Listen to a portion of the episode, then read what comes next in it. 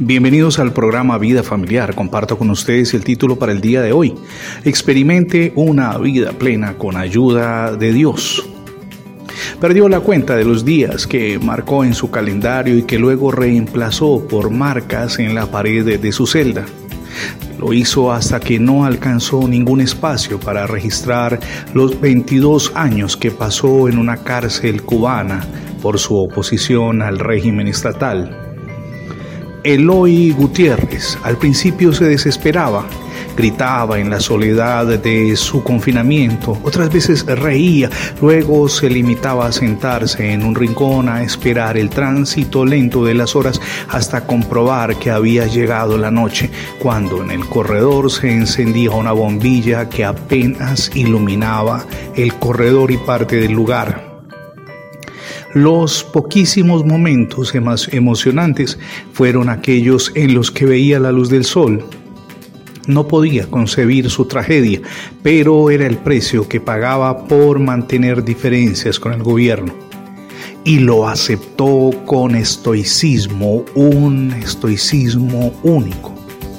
Esa es la razón por la que el día que le anunciaron su libertad, fruto de las presiones internacionales, no dudó un solo instante en correr por las calles de La Habana, embelezarse con los colores infinitos del atardecer y embriagarse con la brisa marina que le traía el rumor lejano de países en los que consideraba no era un delito pensar y disentir de los demás pasó 20 años en el exilio. Ahora regresó a Cuba lleno de esperanza, con fe, convencido de que llegará el día en que cambien las circunstancias en su país y lo proclama a los cuatro vientos. No ha perdido la esperanza de vivir en paz, sin temores, con optimismo por un mejor mañana, en esa tierra de progreso que guarda en su memoria y que dista mucho de la nación donde prima la escasez de lo más elemental. Leer historias como las de Eloy guardando las proporciones, nos permite evocar a los cristianos que sufren hoy pero que guardan la fe de un nuevo amanecer, sin sufrimientos, al lado del Señor Jesús por siempre jamás, donde no haya dolor ni tristeza. Muchos de ellos sufren persecuciones no por sus ideas políticas, sino por sus convicciones de fe. Marchar hacia la patria celestial nos compromete a vivir para Dios, sin desfallecer ni permitir que los tropiezos de la cotidianidad nos hagan volver atrás del sondeo de consagración, ese sendero que ustedes y yo iniciamos, tal como lo recomienda el apóstol Pedro en la carta que dirige a los creyentes del primer siglo.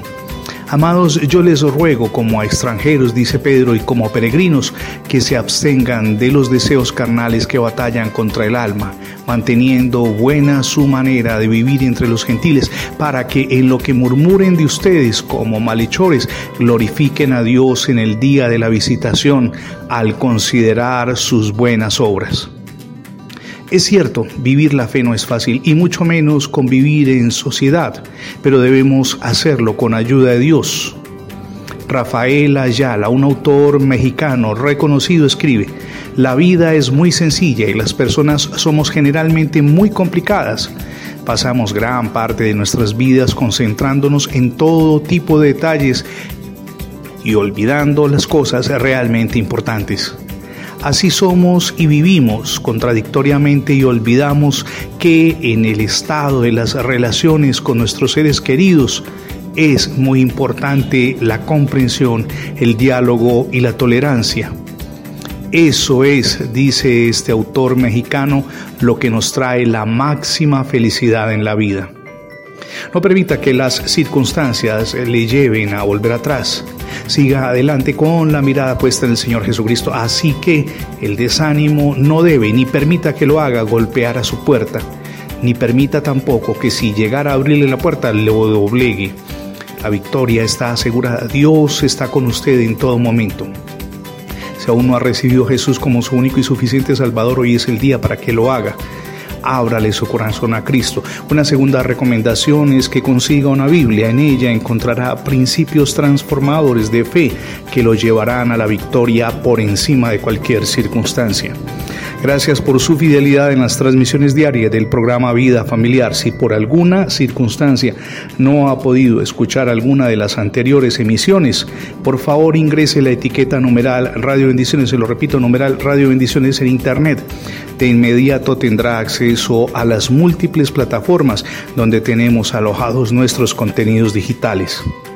Mi nombre es Fernando Alexis Jiménez. Somos Misión Edificando Familias Sólidas y oramos a Dios que derrame sobre todos ustedes ricas y abundantes bendiciones.